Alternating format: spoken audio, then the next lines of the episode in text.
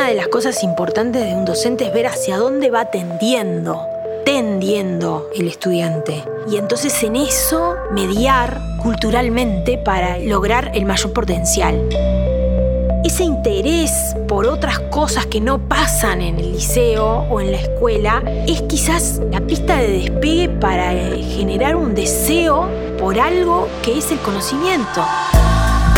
Plan Ceibal y ANEP presentan Aprendices, un ciclo de conversaciones para toda la comunidad educativa.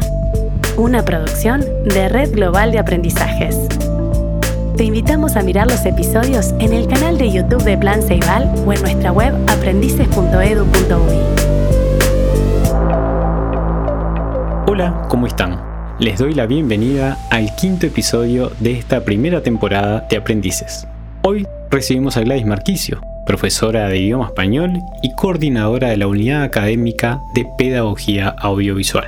En este episodio Gladys lleva en un viaje hacia su infancia en el campo, en las violetas, y nos cuenta cómo limpiando uvas descubrió su amor por el cine. Hablamos de desaprender algunas costumbres que tenemos arraigadas, de salir más allá de las paredes del aula y de lo fundamental que es abrirse otras miradas para descubrir a qué lugares nos pueden llevar. Escuchamos. Soy mujer uruguaya, madre de Eric, docente, y estoy en construcción permanente. No sé, para. Estoy en construcción permanente. O sea, en este aquí ahora te digo que soy mujer uruguaya, mamá de Eric, porque mi vida está cruzada por una maternidad que llegó a mí de una forma maravillosa y además por la docencia, en la que me siento una mujer plena, esposa también de Richard, que también es profesor. Entonces mi vida está cruzada por el aprendizaje, el aprendizaje de, como madre, el aprendizaje por en mi casa que tengo vivo con mi esposo que es profesor de física, yo que soy profesora. Entonces, en este aquí ahora me defino así, pero siento que estoy en construcción. Sobre todo al ser docente continuamente me descubro eh, desaprendiendo cosas. Entonces, para mí es una pregunta que definirme, pero sí, eso. ¿En qué momento tenés el recuerdo de decir, opa, estoy acá y soy todo esto también? ¿En qué momento aparece, empieza a aparecer? Te soy absolutamente sincera, estoy en mi mejor momento ahora. Eh, estoy logrando quizás uniendo un poco, yo siento que ahora en este momento por las cosas que están surgiendo y cómo me estoy sintiendo con respecto a mi trabajo, a mi familia, a mis amigos, estoy tomando conciencia de todo el, trayecto que ha sido llegar hasta acá. Bueno, es como el agua, ¿viste? Viste que el agua corre, corre y tiene su camino y si se da contra un muro, el agua encuentra el, el lugar como para, ¿no? Y eso es dejar fluir. Yo creo que en algunos momentos de mi vida no fui agua, y me di contra el muro, me di contra el muro, me di contra el muro y ahí el agua se pudre, digamos. Pero en cambio cuando le encontrás la vuelta y vas por otro lado, cuando tomás conciencia de eso, que creo que recién en este momento lo estoy tomando conciencia, la vida fluye de otra manera y estás más en sintonía con lo que estás sintiendo. Eso tiene que ver con, con permitirte eh, hacer cosas que quizás no van en el camino que eh, otros esperan, eh, y también tiene que ver con que, bueno, la vida te pone, te pone muros y vos tenés que no darte la cabeza contra ellos, sino decir, bueno, le encuentro la forma. Por ese lado, en mi profesión he encontrado mucho refugio, mucho, mucho eh, placer y, deseo de, seguir aprendiendo y de seguir siendo yo. Este, mis alumnos me dicen dos por tres, me gustan tus clases porque sos como sos. O sea, no sos, otra persona. Y yo creo que eso hace un tiempo quizás no lo no era tan así. Me quedé pensando en esas paredes, esas primeras paredes, ¿no? En la cual, bueno, como agua que venía fluyendo, eh, se dio contra la pared. ¿Recordás eh, esos primeros momentos o esos primeros, esas primeras paredes? Mm, supongo que la adolescencia es un momento donde ahí empiezan a surgir algunas paredes, se levantan algunos muros, este, porque durante la infancia es... Yo tuve una infancia en, el campo y hasta la adolescencia viví en el campo, en una zona que se llama Las Violetas. Y en la adolescencia eh, ahí surgen muros que tienen que ver con el relacionamiento con el otro, con cómo va a ser el, el amor, cómo va a ser, qué es lo que voy a hacer con mi vida. Y ahí empiezan a levantarse algunos muros. Y después, a lo largo de mi vida, pensarla así como más en la adultez, sí, tuve momentos difíciles que tienen que ver con cuando la vida te dice, no, esto no lo, esto no lo vas a lograr por este lado, me refiero a cuestiones muy fuertes, como la maternidad, por ejemplo, y en un momento decís, bueno, maternar de la forma en que estoy maternando es algo maravilloso y fue, y al principio, o sea, fue un muro, pero ahora es, es un puente. Es un puente. ¿Cómo fueron esas primeras vivencias en el campo, en esa escuela? Y esos primeros estímulos de que te iban indicando que algo distinto estaba ocurriendo. Bueno, yo me crié en Las Violetas, que es una zona de viñedos. Se llama Las Violetas, la cañada se llama Las Violetas. Es, o sea, me tengo que ir a este lugar. Cada vez que me voy a este lugar me siento muy bien. Bueno, allí nosotros eh, teníamos uva, teníamos este, viñedos entonces, para mandar uva al mercado, aparte de cortarla muy temprano, 6 de la mañana, todo eso, tenía un proceso por el cual básicamente en el patio de mi casa, ¿no? Se ponía el cajón de uva, los, cajones recolectados, en el medio otro cajón y acá, de este lado, unos cajones más chiquitos, que es donde ibas a clasificar esa uva moscatel que después iba a ser enviada al mercado para la venta, que es lo que terminas comprando en, en la feria hoy.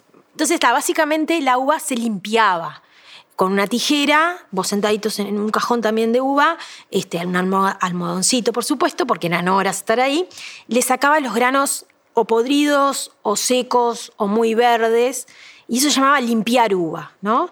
Y bueno, y como la uva es, el, racimo es tan frágil, ¿no? Y, bueno, y, tiene que ver con el jugo y desprende jugo, había que poner papel de diario debajo. Mi padre descubrió que el suplemento de un diario de mucho tiraje en ese momento, el suplemento Sábado Show, las hojas, ¿no? cuando vos lo, desarmabas, calzaban justito. Entonces te evitaban el tema de andar cortando. ¿viste? La cuestión es que los sábados únicamente compraba el diario, no para leer el diario, sino para tener un acervo de eh, fondos de, para la, la plancha de uva. Y entonces yo limpiando uva, ¿no? Imagínate así, me hacían levantar seis y media de la mañana, en verano, o sea, eh, no era esto te estoy hablando de la adolescencia, ¿no? Entonces, la verdad que no estaba muy entusiasmada con la idea del trabajo en el campo. Y entonces yo limpiando uva así, en realidad mis ojos empezaron a, a ir para, para el suplemento, ¿no? Porque ahí empecé a ver otras, otras cosas. Y particularmente eh, a una columna de Jorge Abondanza que hablaba sobre cine, que se, titula, se titulaba Al compás de los recuerdos. A mí me gustaba mucho mirar televisión.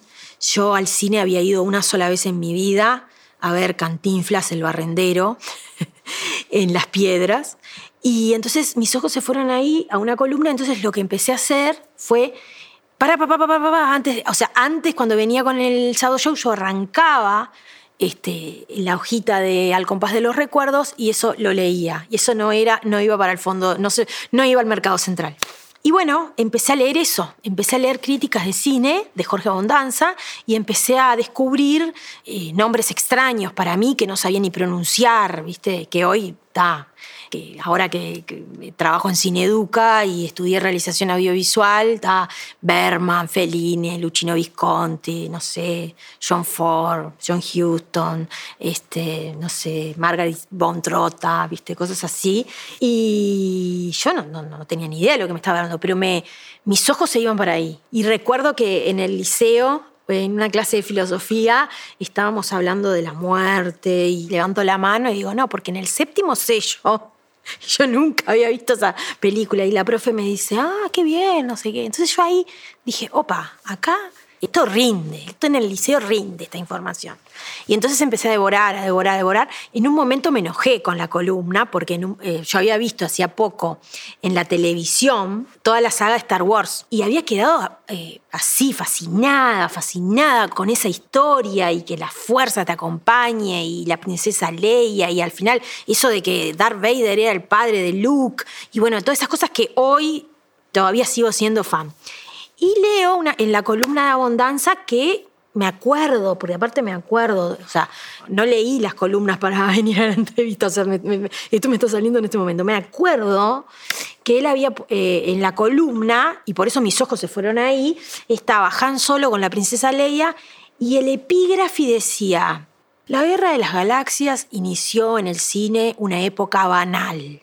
Yo ya leía todo y ya entendía lo que era banal. Cuando leo, destrozaba, al menos es la imagen que yo tengo, destrozaba Star Wars y como que el cine, la compás de los recuerdos se llamaba además, como todo el cine de autor y de bueno, todo eso, era lo de antes. Ahora Star Wars era una porquería.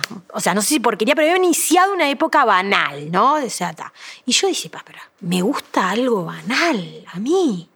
Y esto que a mí me tanto me fascinaba, y entonces ahí empecé a ahora lo veo, ¿no? Empieza a ser como un choque en el sentido cultural y el, que alguien te esté diciendo, te esté validando algo y por otro lado vos sientas que en ese momento yo sentía que no, esto a mí me gustaba. Y esto referido a la pregunta inicial que me hiciste de, cómo me defino hoy, yo soy muy omnívora cultural, o sea, muy abierta culturalmente. Eso es una, es una cosa que llevo con orgullo, en el sentido de que me encanta encanta alimentarme de toda la cultura. No me defino como una persona culta, me defino como una persona que ama la cultura del otro, me gusta leer, me gusta mirar, me gusta y, como de todo. Pero esto de, de irme con los ojos hacia ese lugar me lleva a pensar en este momento cómo tiene relación con lo que soy hoy.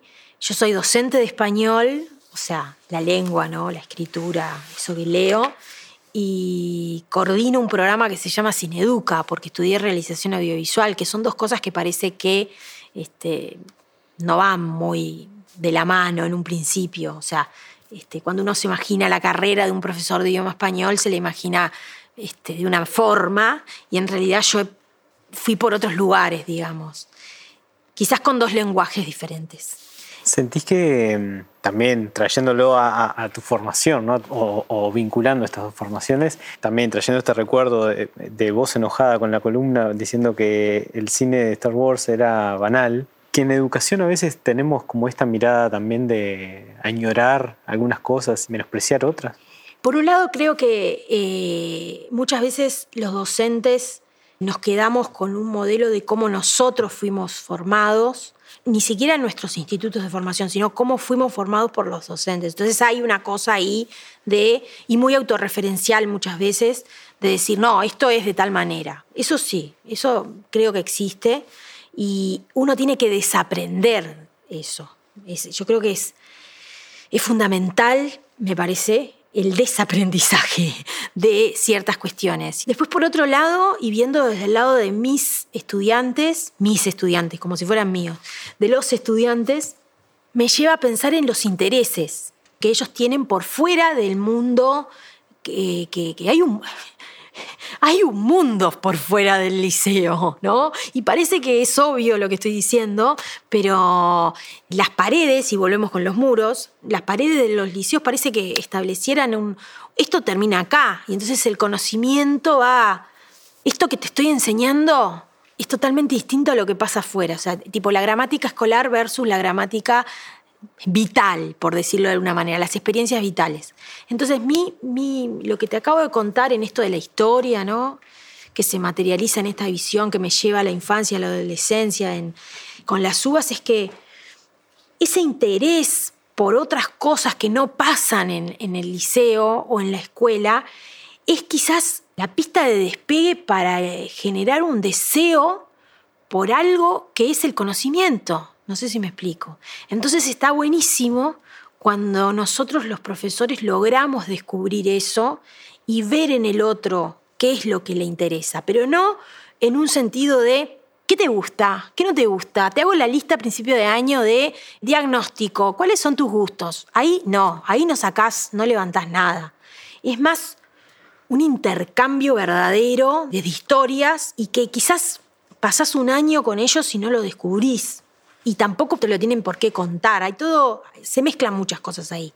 Pero cuando lo lográs, cuando lográs verdaderamente cuál es el interés, interés es una palabra además muy interesante, porque es hacia dónde tiendo. ¿Me explico?